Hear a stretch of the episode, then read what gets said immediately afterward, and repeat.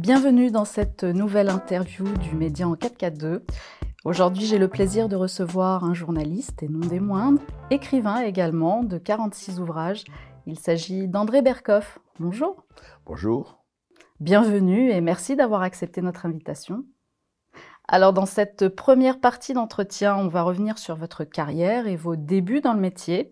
Puis on enchaînera sur l'actualité d'un point de vue journalistique et notamment l'évolution de la presse. Mhm. Vaste programme. André Berkoff, vous êtes né à Beyrouth, au Liban, et vous débutez votre carrière de journaliste en 1960 en collaborant avec Lorient Le Jour jusqu'en 1966 où vous décidez de venir à Paris. Pourquoi avoir quitté le Liban?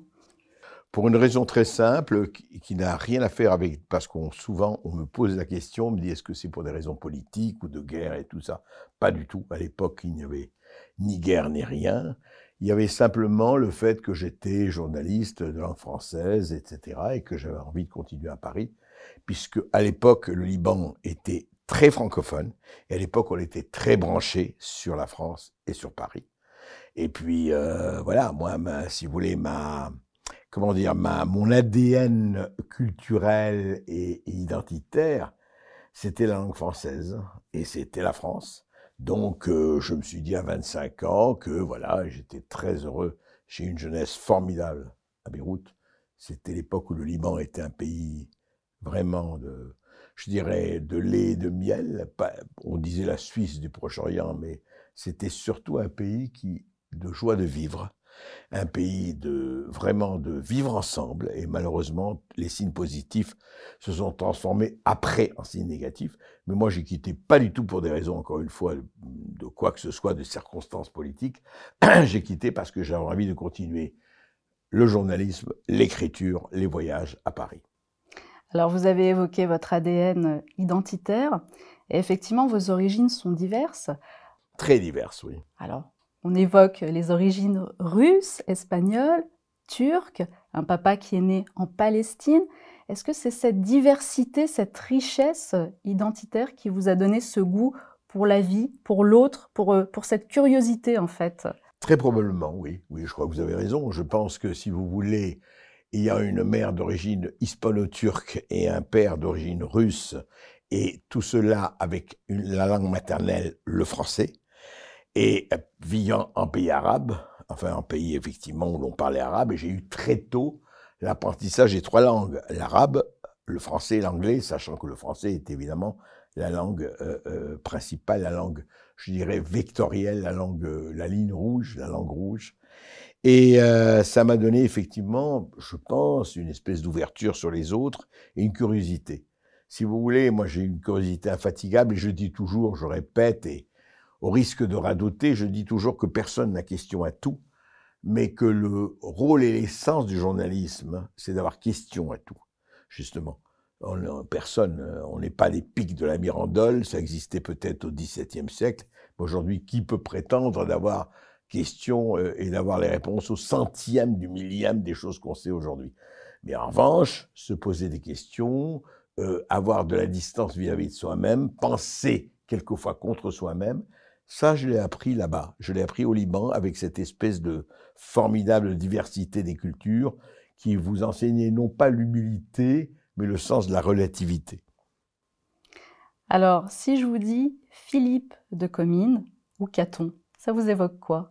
Ben, Ça m'évoque deux pseudonymes que j'ai eus pour écrire des livres, effectivement. Philippe de Comines, c'était les 180 jours de Mitterrand, où en 78, tout le monde pensait que la gauche allait gagner les législatives, c'était sous Giscard, et Giscard avait accepté la cohabitation. Et on s'est beaucoup amusé avec mon éditeur de, l'époque, qui était Pierre Belfond, paix à son âme.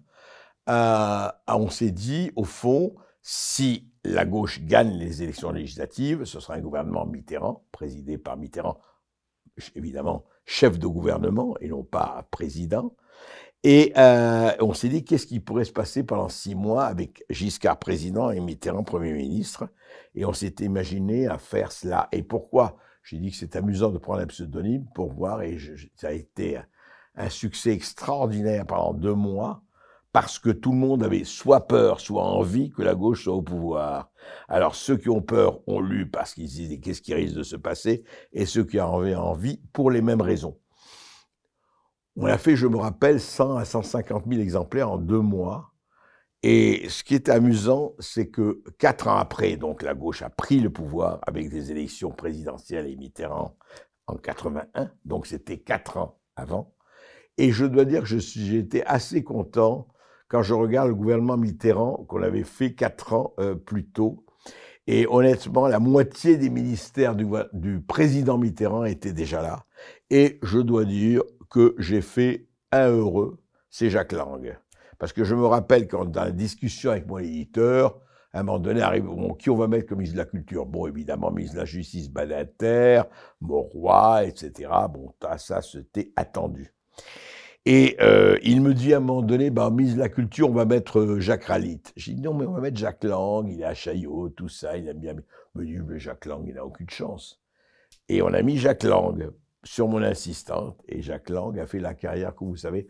De temps en temps, il me dit en rigolant, je te dois ma carrière. Enfin, bien, bien sûr que pas, mais c'était assez amusant, et le livre a fait un, alors, a fait une trajectoire très très euh, forte, mais c'est là intéressant ce genre de livre, c'est que quand la rupture du programme commun, vous savez, entre les communistes, les socialistes et les radicaux de gauche s'est faite, le livre évidemment a sombré, c'est-à-dire qu'il a duré pendant deux mois, il a fait un malheur. Quand on a vu que la perspective d'une victoire de la gauche s'est éloignée, eh bien le livre a perdu de... Voilà. Caton, c'était autre chose. Caton, c'était donc euh, six ans plus tard où j'ai écrit Caton. Et Caton, c'était effectivement, euh, l'idée c'était de mettre un hiérarque de droite qui regarde passer la gauche. La gauche vient d'arriver, ça fait un an qu'ils sont là.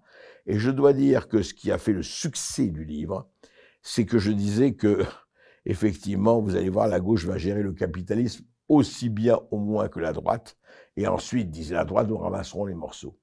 Et c'est ce qui s'est passé. Il y a eu un an et demi, non pas le grand tournant, on dit toujours le grand tournant, c'était 83. Du tout. Le grand tournant, c'était fin 82, quand Jacques Delors a, proclamé, qui était ministre à l'époque, a proclamé la pause dans les réformes. Et c'était là où ils se sont dit, oulala, les terrifiants pépins de la réalité, comme dit le poète Jacques Prévert, arrivent. Et donc, euh, oui, c'était très bien. on y allait, nationalisation, etc. On se pensait au Front populaire de 36 et tout ça. Et puis sont arrivés les terrifiants pépins de la réalité, comme je disais. Et donc, euh, euh, virage à 180 degrés. Et c'est ce que je décrivais dans Caton. Caton, ça a duré beaucoup plus longtemps parce que tout le monde s'est demandé qui était Caton. Nous sommes en 1983, la droite est défaite, elle a perdu en 1981, elle se demande comment elle va se reconstruire et sort un livre édité chez Fayard par Claude Durand qui avant avait édité euh, Solzhenitsyn, comme quoi un éditeur peut aussi éditer n'importe qui. Il édite Caton de la Reconquête. Et on ne sait pas qui est Caton. Et alors en quatrième de couverture, Fayard marque que c'est un grand dirigeant de la droite qui règle ses comptes avec la droite, qui explique les raisons de la défaite. Et c'est un règlement de compte terrible. Chirac, Giscard, ils en prennent plein leur grade par ceux dirigeants de la droite. Quelques mois plus tard, l'identité de Caton est révélée. Il se trouve que c'est André Berkoff, journaliste, donc pas du tout dirigeant politique, et plutôt de gauche que de droite, du moins à l'époque. Ça a duré un an, je dois dire, et vraiment c'était très amusant de voir comment les gens s'interrogeaient dans les journaux. À Sciences Po, ils avaient fait une vasque où tout le monde mettait les noms, ça pouvait être Giscard, Barre, etc., etc. Et je vais vous dire, le plus jouissif, c'était quand vous étiez dans un dîner en ville, à Paris ou ailleurs, et les gens discutaient de Caton en disant, moi je sais qui c'est. Et quand on parle de vous sans savoir que c'est vous, et quand même un plaisir assez, euh, assez rare, et je dirais, comme Courteline, une volupté de fin gourmet. Et comme André Berkoff, quand le livre était sorti, ne pouvait pas assurer lui-même la promotion du livre parce qu'il savait que ses copains journalistes l'auraient reconnu, il a demandé à un jeune homme de faire pour lui la promotion du livre. et un jour, France Inter a interrogé ce jeune homme pensant qu'il s'agissait de l'auteur Caton. Et écoutez bien le jeune homme, ça va vous dire quelque chose. La vérité, c'est tout simplement que le pouvoir socialiste ne tombera pas comme un fruit mûr et ce qui laisse entendre que euh, nous pouvons, c'est-à-dire nous la droite, revenir au pouvoir dans les mois qui viennent, ou même dans les deux années qui viennent, se trompe et trompe les Français. C'est pas parce que Pierre Mauroy est à Cayenne ce matin que nous sommes débarrassés de la gauche. Nous, la droite, dit-il. C'est François Hollande qui parle. Nous sommes en 1983. François Hollande, conseiller. Vous ne connaissiez pas cette histoire Donc ça a été effectivement quelque chose de très fort. À l'époque, c'était 84. Voilà. Alors, vous avez également fait un passage dans l'édition, un long passage dans l'édition. Oui, un long passage, oui. Et j'ai également lu, alors là, vous allez euh, me contredire ou non, que vous avez été rédacteur en chef du magazine Lui. Tout à fait. Non, non, je ne vous contredis pas du tout. Je suis un homme assez éclectique, je suis curieux de tout.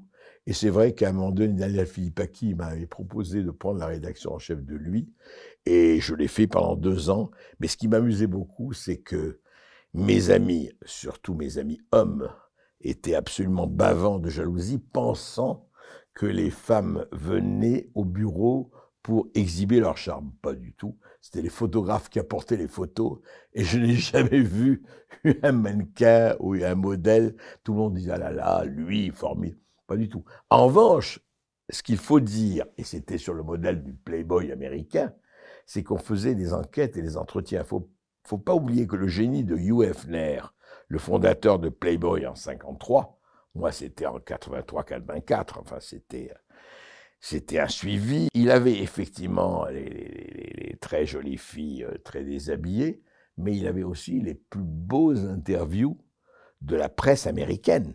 Playboy, je me rappelle Jean-François Revel, l'écrivain éditorialiste qui me disait, mais il lisait Playboy pas seulement pour les femmes, mais parce qu'il y avait des interviews de Sartre, de Meiller, de Jean Genet, de Simone de Beauvoir, formidables interviews et de formidables enquêtes. Et donc, je m'occupais de cela et ça a été, euh, on a fait des enquêtes sur les rangs de Khomeini, je me rappelle à l'époque et tout. Ça a été intéressant, enfin, ça a duré un an et demi, deux ans, mais voilà. C'est l'épisode amusant de ma vie on change complètement de décor. À l'époque, euh, vous côtoyez les politiques et je vous ai entendu euh, raconter une anecdote euh, d'un dîner chez Jacques Attali où vous étiez vous-même invité et en présence de Laurent Fabius, entre autres, et de François Mitterrand. Et au-delà de, de l'histoire que vous avez racontée, ce qui m'a interpellé, c'est de savoir qu'à ce même dîner figurait en fait François Mitterrand, aux côtés de Coluche, à la même table. Est-ce que vous pensez que ça pourrait se réitérer, ce genre d'événement? Écoutez, c'est possible. Euh, le problème, c'est que nous n'avons pas des gens de la même classe.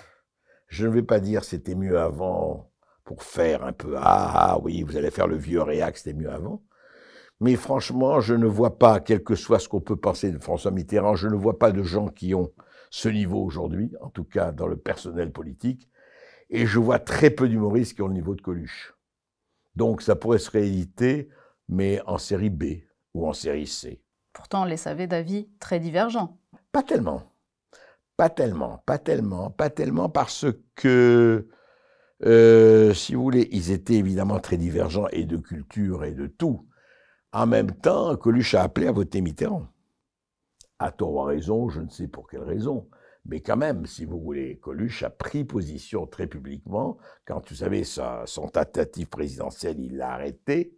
Euh, il avait pris position pour Mitterrand. Donc, voilà, il y avait des contacts. Alors ces contacts euh, ne datent pas d'aujourd'hui. J'aimerais qu'on revienne sur euh, Blaise Sandras et Pierre Lazareff, que vous aimez beaucoup citer comme les pionniers euh, du journalisme. Alors concernant Pierre Lazareff, pour ceux qui ne le savent pas, c'est le père fondateur du journal François.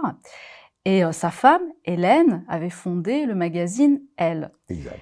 Et tous les deux, à l'apogée de leur succès, on va dire, dans les années 50, ils avaient pour habitude en fait d'organiser les déjeuners du dimanche. Mhm. dans leur propriété euh, à Louvciennes.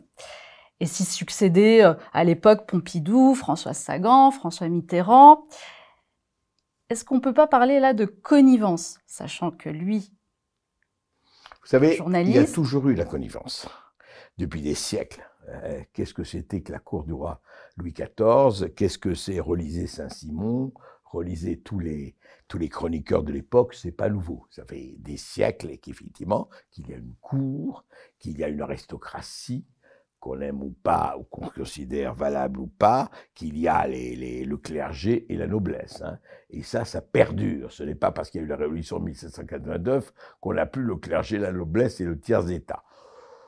Oui, la connivence a toujours existé et aujourd'hui nous assistons au triomphe du capitalisme de connivence. Vous n'avez qu'à regarder comment on recycle les ministres qui ont échoué aux législatives euh, sous Macron, pour ne prendre quelques, exemples. Prenez l'inventaire, regardez, ils ont tous été recasés. Voilà, ça, c'est pas nouveau. Ce sont les ménines de Velasquez euh, qui reprennent à chaque fois des couleurs différentes. Oui, mais en même temps, en même temps, il faut dire qu'il y avait euh, il y avait une belle élite quand même. Je veux dire, je n'étais pas né ou j'étais trop, euh, trop euh, enfant quand il y avait les, les, déjeuners de l'Ovecienne de Pierre Lazareff, évidemment. Mais moi, j'ai connu sur la fin de sa vie Kessel et compagnie, et je trouve que c'est intéressant pour parler du journalisme, c'est que Pierre Lazareff engageait, employait des écrivains, de très grands écrivains, qu'il envoyait pendant deux mois, trois mois faire des voyages autour du monde et qui amenait des articles, des chroniques absolument magnifiques. Aujourd'hui, euh, nos euh, contrôleurs de gestion et autres cost, killers vous envoient 24 heures, enfin, je pense aux jeunes, alors qu'il y a des gens de très grand talent, hein, c'est pas qu'il y a moins de talent aujourd'hui qu'hier, on leur dit, allez Coco, tu vas partir 24 heures, tu m'emmènes quelque chose. C'est pas en 24 heures qu'on fait une enquête, ce n'est pas en 24 heures qu'on emmène des choses, c'est il faut le temps. Et voilà, et donc je parlais de Blaise à propos du transsibérien, bon c'est une autre anecdote, mais euh, avait ceci de formidable, qui faisait un journal extrêmement populaire, qui se vendait à l'époque, il n'y avait pas Internet, il n'y avait pas tout cela, il n'y avait même pas la télévision, à 1 million 200 000 exemplaires jour. Ça fait rêver et baver tout le monde aujourd'hui, mais euh, euh, il employait les Roger Vaillant, les Lucien Baudard, les Joseph Kessel, les, euh, les Blaise Pierre Schonderfer et compagnie, qui faisaient une série de papiers formidables, aujourd'hui qui sont réunis en ouvrage, et que je conseille à vos téléspectateurs ou spectateurs de lire parce que c'est magnifique et ça reste magnifique. Est-ce que vous êtes en train de nous dire qu'à l'époque, il existait une certaine objectivité malgré la connivence, qu'aujourd'hui, il n'existe pas? Je ne sais pas si c'est l'objectivité. J'aime pas ce mot objectivité, car qui est objectif? Nous avons tous nos sentiments, nous avons tous nos directions, nous avons tous nos, préférences. Je ne vais pas dire ah moi je suis objectif. Euh, j'ai évidemment mes tentations, mes, mes, mes, rejets. J'essaye d'être dans le bon sens. J'essaye d'être effectivement le plus, je dirais, honnête possible. Et après, bon, voilà, nous avons tous cela. Mais non, je dirais que, vous savez, la la chose la plus importante, c'est le temps. Je reviens au temps.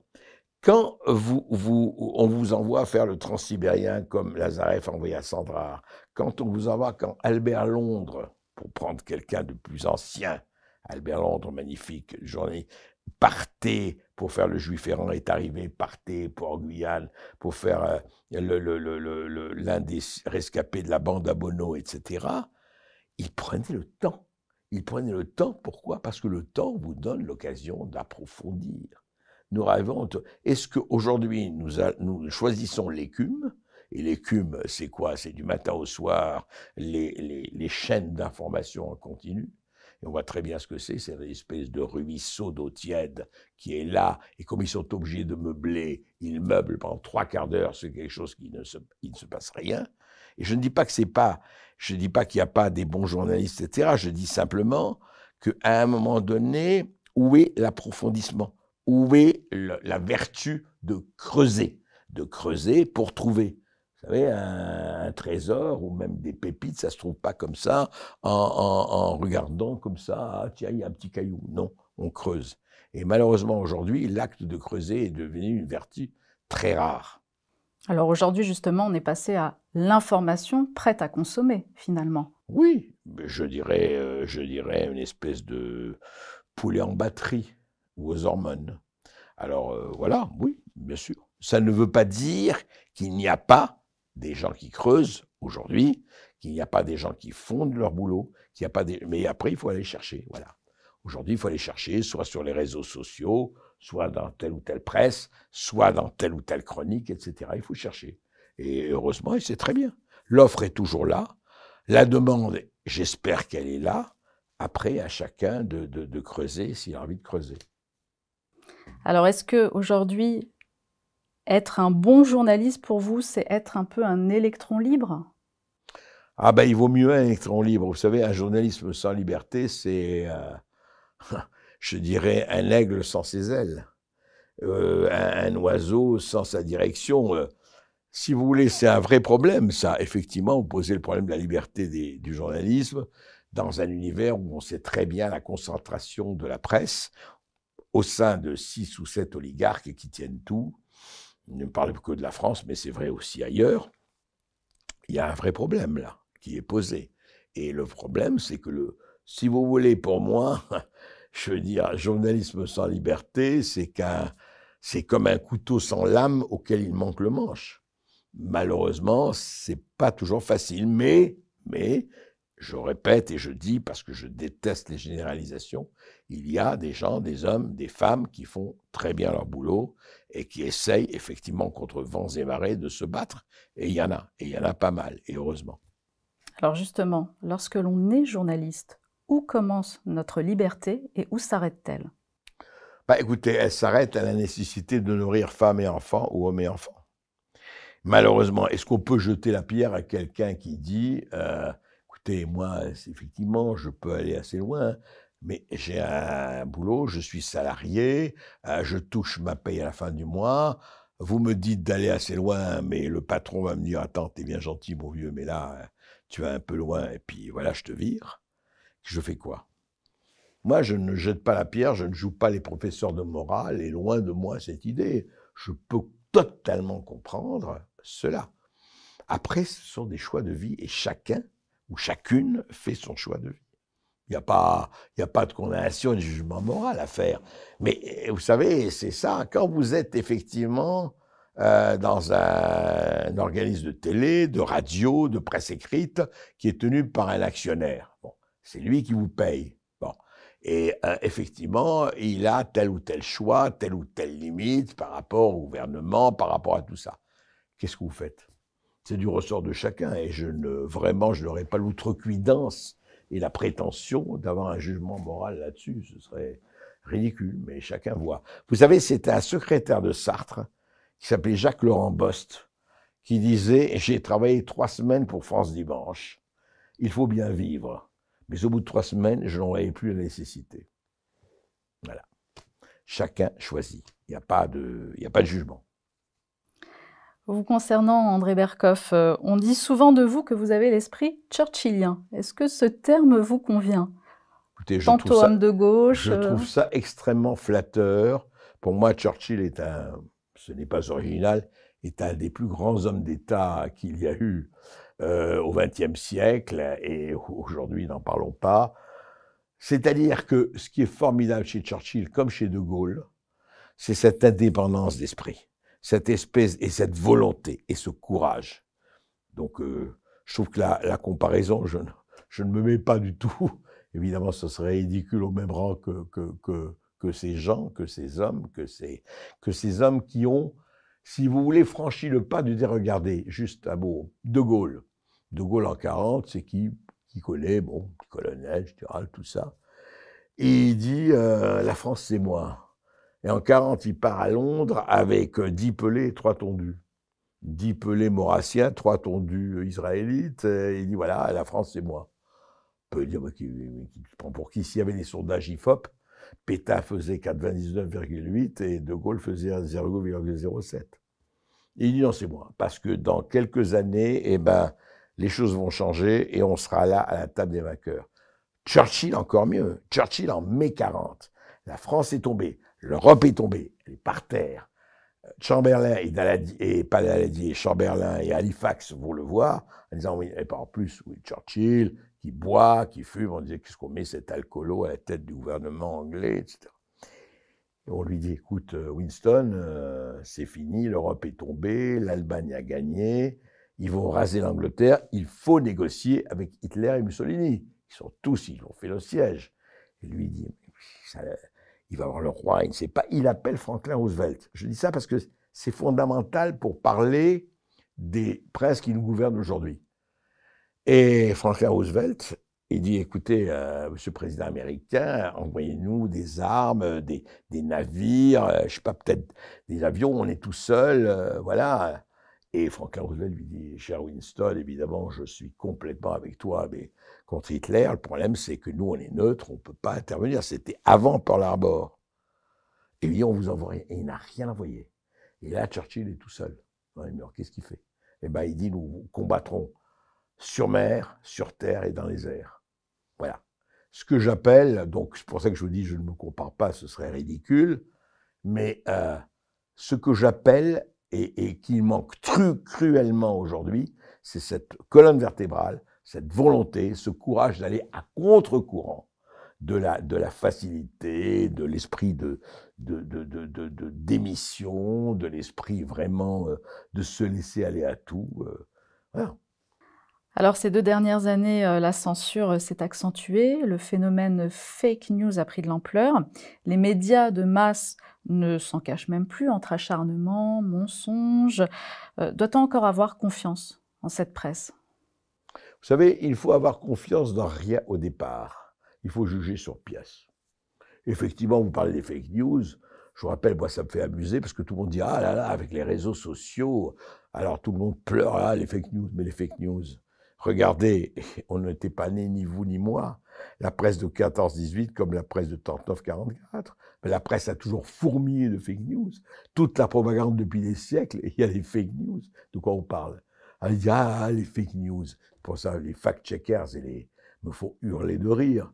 Je veux dire, il y a toujours eu de la propagande, il y a toujours eu euh, des gens pour enfumer, pour euh, faire que, effectivement, on raconte n'importe quoi, la fabrique du consentement, etc. C'est qu'il y a un argument euh, d'une soignante qu'on entend dans ce sujet qui dit, en fait, la vaccination, ça me protège moi, mais finalement, ça n'empêche pas de transmettre le virus, donc je vois pas pourquoi je me vaccinerai, c'est un choix personnel. Sauf que ça, en fait, c'est faux d'un point de vue médical. Se faire vacciner protège les autres et pas seulement soi. C'est un message qu'on peut faire passer mmh. aussi aux, aides soignants. Et, c'est tout à fait, euh, euh, c'est classique. Hein. Simplement, aujourd'hui, évidemment, avec Internet, la capillarité, ça s'est démultiplié par 100 ou par 1000.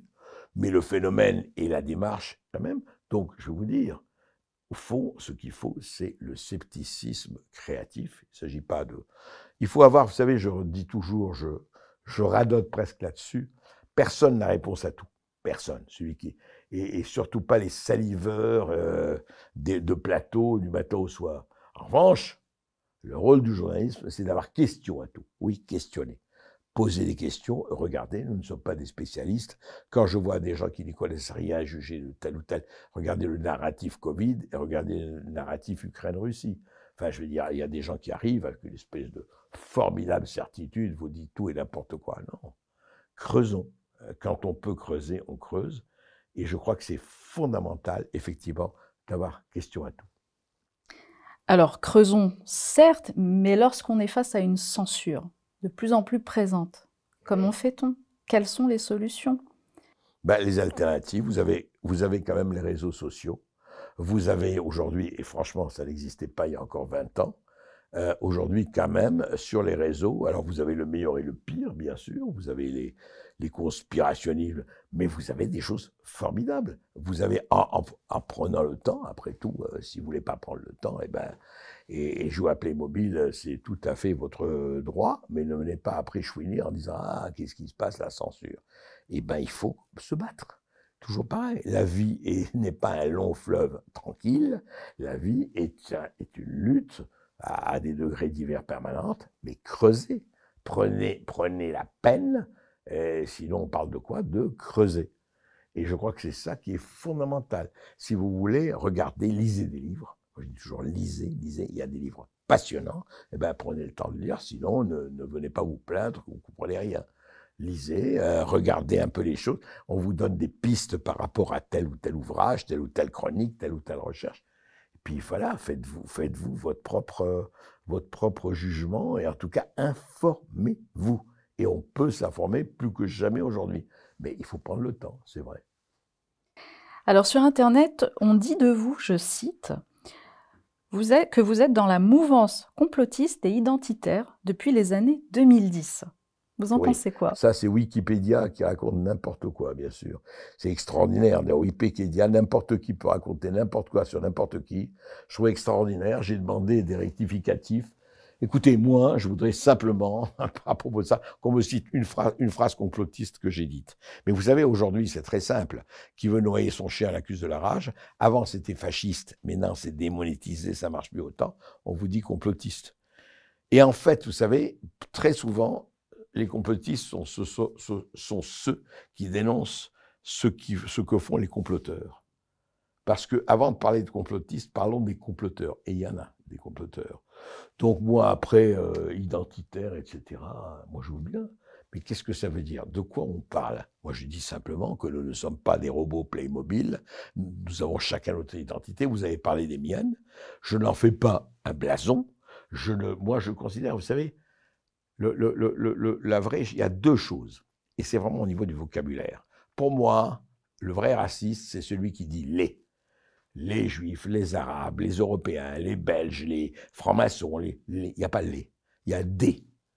On ne peut pas classer tout le monde dans des étiquettes en disant tout le monde se ressemble. C'est ça la chose. Et ces crétins qui se prétendent antiracistes, qui mettent tout le monde dans le même sac, ce sont vraiment des crétins au sens le vrai, euh, je dirais, biologique du terme. Les, ça n'existe pas. Deuxièmement, je dirais autre chose. La phrase la plus importante, je ne suis pas que. Il n'y a rien à retirer de ses origines. Vous êtes né tel endroit, vous-même, euh, d'un père, d'une mère, d'un environnement, vous avez eu telle éducation, bien sûr. Mais à un moment donné, vous n'êtes pas que ça. Nous ne sommes pas des ânes hier, nous sommes des diamants à mille facettes. Moi, je, ne renie aucune de mes identités, mais j'en ai plusieurs, et je les revendique toutes. Donc, euh, voilà, il n'y a pas, si vous voulez, pour moi, il n'y a pas ni de culpabilité, ni. Euh, voilà. Et vous savez, c'est. Sartre, il a, il a, beaucoup déconné, mais il a dit des choses remarquables. Un jour, on demandait à Sartre euh, Vous avez beaucoup parlé de la liberté, Sartre, mais en une phrase, est-ce que vous pouvez résumer, est-ce que vous pouvez dire ce que c'est que la liberté pour vous? Il a eu cette phrase qui est, moi, qui m'a vraiment, que je connais depuis longtemps, qui m'a tenu. Il a dit Vous savez, la liberté, c'est ce que vous faites de ce qu'on a fait de vous. Vous n'avez pas choisi vos parents, vous n'avez pas choisi l'endroit où vous êtes né, vous n'avez pas choisi votre éducation, vous n'avez pas choisi euh, le lieu. En revanche, à un moment donné de votre vie, vous choisissez ce que vous avez envie d'être. C'est-à-dire, est-ce que vous reniez votre passé, vous le rejetez complètement, vous ne voulez pas en parler, ou vous êtes écrasé par votre programme, euh, qu'il soit génétique, culturel, etc., ou bien vous le gérez. Et l'adulte, c'est celui qui gère. Il prend ce qu'il a à a, c'est votre vie, personne ne, peut vivre votre vie, il n'y a que vous qui pouvez vivre votre vie, et vous choisissez ce que vous avez envie de choisir en fonction de votre cohérence et de vos choix, et de vos, de vos directions. Voilà, donc euh, pour moi c'est ça, la, chose la plus importante. Donc moi les étiquettes, vous savez, je laisse les étiquettes aux, gens qui ont besoin de béquilles. S'ils ont besoin de ça pour exister, c'est leur problème. Au fond du placard, moi je dirais. vous parliez tout à l'heure de colonne vertébrale, et c'est vrai qu'on sent vraiment que vous êtes aligné. Vous avez cette colonne vertébrale, en fait, de journaliste. Et moi, il y a une question qui me, qui me taraude. Vous exercez là actuellement chez Sud Radio. Est-ce que vous disposez d'une totale liberté? Écoutez, alors je vous parle, oui. Je ne sais pas si elle va durer, mais ça fait cinq ans que je suis sur Sud Radio, ou six ans peut-être là. Honnêtement, j'ai une totale liberté sur le choix de mes invités et sur le choix de mes thèmes et sur le choix de ce que je dis. Jusqu'ici. Ah, ça peut changer.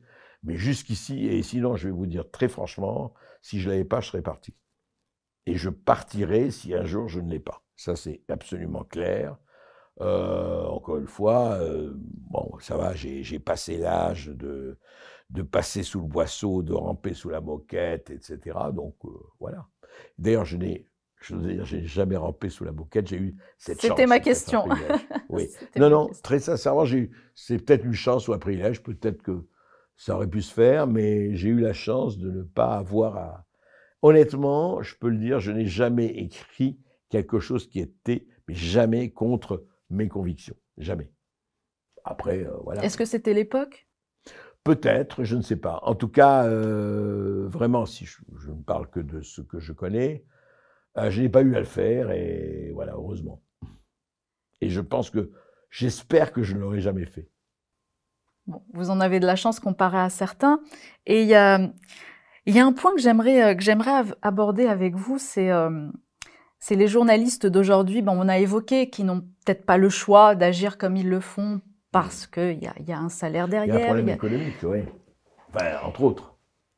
Mais moi, ce qui m'interpelle, c'est, euh, on va juste prendre par exemple l'acharnement, le débat entre Ségolène Royal et Ruth Elkrief dernièrement. Et l'acharnement que, que, la journaliste a eu, on avait l'impression d'avoir une journaliste un peu en furie face à une ex-ministre.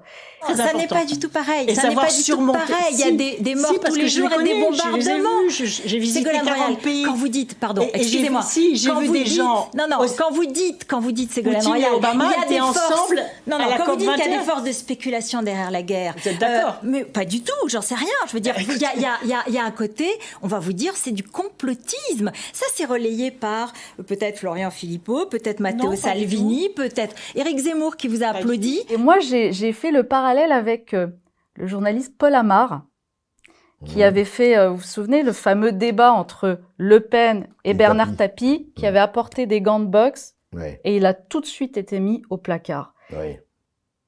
Et là, il y a quelque chose qui, que je comprends plus, en fait. Ah non, parce que je vais vous dire la grande différence, qu'à l'époque, effectivement, euh, Paul Amar avait un peu exagéré, d'ailleurs il n'y a pas eu de débat, il a été tout de suite viré. Mais là, Ruth Elkriev correspond tout à fait aux demandes de sa chaîne.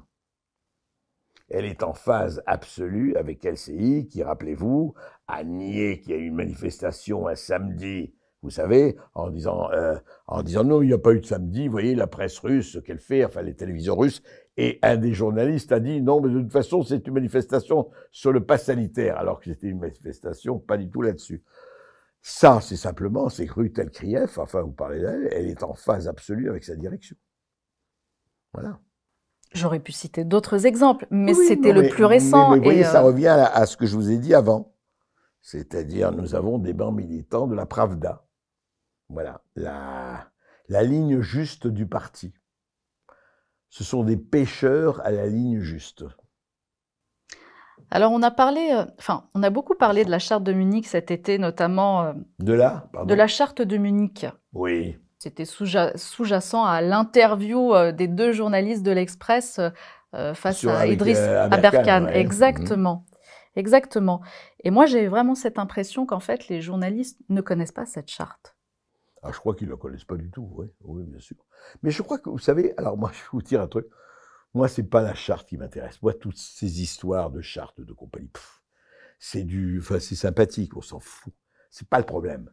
Le problème n'est pas la charte de Munich ou la charte de, de Trifouille-les-Oies. Le problème, c'est comment vous exercez votre métier. Est-ce que vous l'exercez en conscience? Est-ce que vous l'exercez en disant on va regarder tous les points de vue et on va essayer quand même de ne pas avoir euh, un parti pris et une élection ou pas? C'est pas une question de charte, ça. Moi, je veux dire, j'ai vu, oui, Aberkan a fait, mais c'est très bien, mais c'est pas le problème.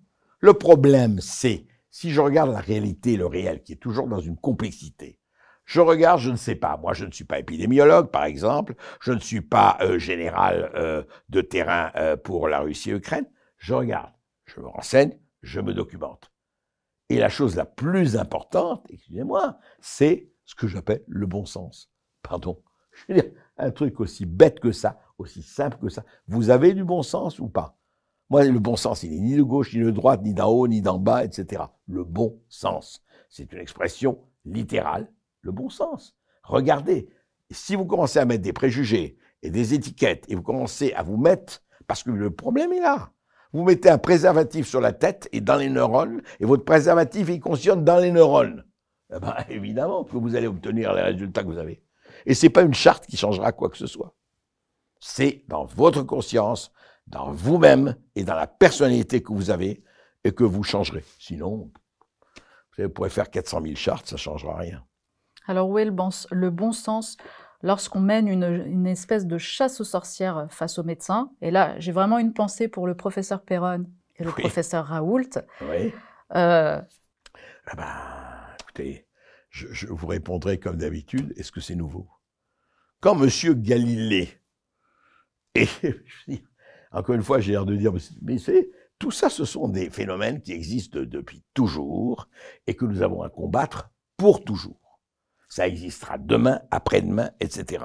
Quand M. Galilée dit, ah, et pourtant elle tourne, on lui dit, écoute Galilée, t'es bien gentil, si tu vas brûler en place de grève, tu fermes ta gueule, dit l'Église, et tu dis pas que la Terre euh, tourne. Ça n'a pas la tête, non, euh, autour du Soleil ou je ne sais pas quoi. Tu arrêtes tes conneries et tu te tais. Ah, lui, il n'a pas envie de mourir, il se tait. Il n'empêche, et pour, c'est mauvais. Et pourtant, elle tourne. Rien de nouveau sous le soleil. Le combat est permanent. Croire que nous allons être, on aimerait tous, être dans Bisounours, les petits oiseaux et tout ça, le paradis, retrouver Adam et Ève. Non, le combat est et sera toujours permanent. Malheureusement, peut-être, heureusement, j'en sais rien, heureusement que nous avons tous des, clairières de vie où ça se passe super bien, on est heureux, on est amoureux, on a des, amis, on a euh, un bon vin, etc. Mais voilà. Mais autrement, la bataille, la bagarre, elle est là. Hein. C'est, comme la respiration, la bagarre. Ça fait partie de l'oxygène. Est-ce juste de dire que qu'être journaliste, c'est donner la parole à tous? Et là, j'aimerais savoir si vous, de votre point de vue, est-ce qu'il y a, euh, je vous pose la question, y a-t-il une personnalité que vous n'auriez pas euh, envie d'inviter en fait à votre émission et à contrario, une personne publique ou une personnalité qui a refusé votre invitation?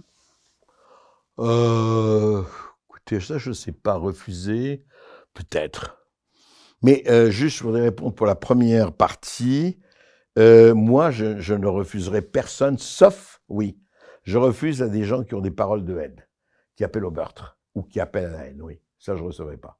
Ça, c'est clair. Ma, ligne rouge, pour moi, des opinions qui soient d'extrême gauche ou d'extrême droite ou d'extrême je ne sais pas quoi, non. Mais des gens qui ont lancé des appels à la haine ou dont les paroles peuvent amener à la haine, à des massacres, non, ça jamais. Ça, euh, c'est clair que c'est ma ligne. Après, des gens qui ont refusé, peut-être. Honnêtement, j'ai pas un nom en tête, mais sûrement, il y a non, en plus, je vais vous dire, il y a des gens qui, trouvent que ce que je fais, c'est pas bien, ça leur plaît pas et qui ne viennent pas, mais c'est leur liberté. Moi, ça ne me gêne pas du tout. Alors vraiment, je veux dire, si quelqu'un dit, oh, mais Berkoff, j'aime pas du tout, j'ai pas envie d'aller chez lui, bah, c'est son problème. Moi aussi, il y a des gens chez qui j'ai pas envie d'aller. Heureusement, vive la liberté. Si vous voulez, si je respecte complètement la liberté, il faut que je respecte celle des autres. Sauf qu'ils n'ont pas envie de venir chez moi, euh, aucun problème. Comment voyez-vous l'avenir de, la presse? Euh, Écoutez, je crois que comme toujours, euh, ça va. Je crois que les choses vont beaucoup beaucoup bouger. Je pense que encore une fois, Internet a, changé complètement la physionomie. C'est clair. On voit les prémices, mais ça a encore beaucoup changé. Moi, je crois en tout cas, je ne sais pas quel sera l'avenir de la presse écrite et tout ça, mais je crois qu'on aura plus que jamais et toujours besoin de la transmission, de l'éclairage, de la sélection des informations, de donner, parce que personne ne peut s'occuper, tout le monde a ses, travaux. Pas dire, ah, vous devenez tous journalistes. C'est ridicule. On les gens ont leurs travaux, ils peuvent pas aussi. Mais essayer qu'il y ait, enfin, des gens qui vont donner une capacité d'expliquer de clarifier dans le bon sens du terme, de transmettre dans le bon sens du terme, essayer de séparer le bon grain de l'ivraie au sens de faire une hiérarchie, non pas une hiérarchie, une sélection, je veux dire, et, de montrer un peu, de, débroussailler les choses et de montrer que tout ne se vaut pas. Parce que le côté tout se vaut, c'est la, la métastase de notre temps, le cancer métastasé. Non. Euh, qu'il y a des choses qui vont et des choses qui ne vont pas. Voilà, je, crois que je ne vois pas ça s'estomper, mais je pense que du point de vue de la forme et du point de vue de la réception, beaucoup de choses vont encore changer. Pour le mieux. J'espère. Moi, je suis optimiste. Je veux dire, en général, vous savez, je choisis la vie. Il faut toujours choisir la vie. Hein. On sait très bien qu'on va mourir, que, comme disait quelqu'un, la vie est une maladie mortelle sexuellement transmissible. Mais euh, évidemment, choisissons la vie et choisissons le positif. Berkov dans tous ses états, c'est votre quotidienne chez Sud Radio. Pour l'instant, mmh. ça vous convient? Oui, tout à fait. Vous avez d'autres projets en cours? Bah, j'ai vous savez, il y a longtemps, vous savez, j'ai écrit et ça fait cinq ans que je n'ai pas écrit. Enfin, j'ai écrit des petits bouquins, mais Je voudrais revenir à l'écriture. J'espère que dans un délai assez court, je reviendrai à l'écriture, oui. Parce que l'écriture est importante et au voyage. J'ai beaucoup voyagé et honnêtement, avec cette émission qui me ravit, que je suis ravi de faire et très heureux, vraiment, parce que il y a une chose que je vais vous dire quand même, ça m'a, pourtant ça fait 50 ans, un demi-siècle, il y a quelque chose que j'ai eu avec, avec Sud, enfin avec mon émission, que je n'ai pas eu comme ça. C'est un peu partout. Je dis pas quoi. Je suis pas une rockstar, etc. Les gens qui me disent merci, les gens qui me disent tenez bien, tenez bon, on a besoin de vous, euh, faites ce que vous faites, on a besoin de vos invités formidables. Ça, je n'avais pas eu. C'est pas les gens qui me disent ah on vous a vu à la télé ou à la radio, tout ça. Ça, on s'en fout. Bon, on sait. Non, c'est ça. Et ça, depuis quelques années, j'ai vraiment ça, et dans tous les milieux, des, jeunes à bicyclette, des, gens plus âgés, etc., qui disent Ah là là, euh, vous êtes, vous êtes notre bouffée d'oxygène. Et quand je dis vous, pas seulement moi, mais enfin les invités. Et ça, c'est quelque chose qui m'a beaucoup, beaucoup touché, je vous avoue, et que je n'ai pas eu. Avant ça, j'avais pas ça. J'avais Ah oui, on vous connaît, ta, ta, ta. Bon, mais ça, ok. Ça, donc, euh, je suis très heureux de faire ça. Peut-être que demain, je retournerai à l'écriture. Mais en tout cas, c'est quelque chose qui, comment vous dire, qui m'engage et qui m'oblige. Vraiment. On vous sent ému là, en parlant oui, c'est vrai. C'est vrai parce que des moments, je vous assure, je vous donne, je vous donne un exemple. Ça fait idiot, pas, pas prétendre. Il y a quelques mois, quatre fois, j'ai eu ça. Je prends un taxi euh, pour m'amener à la radio ou je sais pas où. Et puis euh, voilà, il me dit, euh, Monsieur Berkoff, je vois, et il me dit, euh, bon, je lui dis combien je vous dois, il me dit rien. Un taxi. Attendez, je lui dis, écoutez la situation. Attendez, je suis même très gêné. Je dis, attendez, vous travaillez, je travaille. Ah non, non, non, non, je suis très heureux de vous rencontrer. Une autre fois, vous me payerez. J'ai eu ça, je dis pas 20 fois, j'ai eu ça quatre fois. Et j'étais si, et je me suis dit, et je suis sûr, c'est pour ça que je, type me disait, ah non, non, non, écoutez, je suis très heureux de vous avoir, vraiment, de vous avoir transporté. Ah oui, mince, alors c'est donc on fait pas ça pour rien, on fait ça parce que les gens sont touchés. Et les gens, encore une fois, sont le peuple de, de tout, de tout acabit, de toute euh, voilà. Donc euh, bon, si j'ai réussi ça, je me dis c'est pas trop mal déjà. Pour finir, euh, André Berkoff, vous connaissez Michel Butel Journaliste, écrivain, patron de presse, il est décédé en 2018. Et il avait fait un, un documentaire qui s'appelle Notre, Notre Monde. Et j'aimerais vous, vous lire une courte phrase de ce qu'il disait, et je trouve que ça résume bien en fait la, la situation. Des journaux paraissent, ce ne sont pas des écrivains ou des artistes qui les écrivent, ce sont des commères, on appelle ça des journalistes. D'ailleurs, la plupart du temps, ce sont des gens qui ne font pas un métier, mais qui font œuvre de servilité, de docilité, de soumission à l'argent, à tous les pouvoirs que l'on exècre et dont il devrait nous aider à nous débarrasser. Mmh. Oui, ça c'est ce qu'on vient de dire, hein, c'est ce qu'on a dit, oui, bien sûr. Bien sûr, mais, mais, encore une fois, vous avez des résistants, vous avez des, des, des rebelles, vous avez des gens qui ne marchent pas dans les clous, vous avez des gens qui font le pas de côté, et vous en avez. Vous avez ça vous avez eu ça hier, vous en avez aujourd'hui, et j'espère, et je pense que vous aurez ça demain. Vous savez, c'est toujours pareil. Hein. Encore une fois, je ne veux pas revenir sur la parabole des moutons et des, mais, euh, et des loups, etc. Non, si vous voulez, je crois que c'est ça le problème. C'est, encore une fois, est-ce que vous choisissez d'être dans le cœur qui dit oulala, surtout pas de vague, je pas, oui, mais j'ai ceci, j'ai cela, ou vous avez des gens qui disent oui, mais attends, on va pas rester comme ça, on va pas accepter pardon, accepter. C'est le tout accepter ou pas. C'est, encore une fois, vous savez, moi je suis tout à fait, je suis frappé d'une chose, c'est que tout ce dont on discute aujourd'hui, ça ne relativise pas. Mais c'est dans le temps long. C'est dans le temps long, toutes les conduites que vous avez aujourd'hui, que nous avons et qu'on voit, existaient déjà il y a des siècles, avec des, techniques diverses, des mots divers, des costumes divers, évidemment, mais c'est là.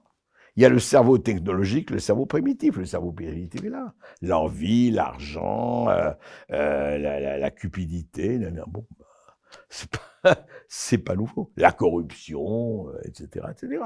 Ça ne veut pas dire. Et tout le problème est là. Vous l'acceptez ou pas? Vous dites, ok, bon, ben c'est comme ça, donc, je me mets dans le vent au moins.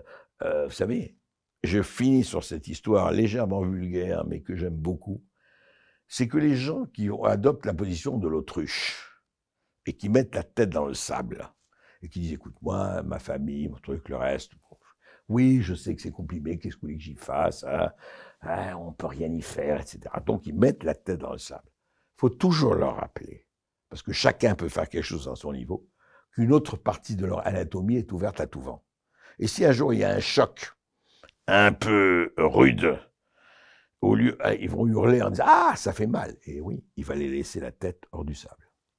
C'est une parabole berkoffienne que je soumets à vos spectateurs. Eh bien, c'est sur cette parabole que cette interview se termine alors. Je vous remercie André Berkoff et je vous souhaite encore une longue carrière. Merci à vous. Bon bah maintenant que t'es là, abonne-toi.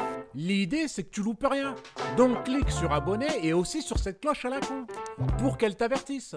Bon je te laisse, je vais dans mon grenier. Et je te dis à bientôt mon ami.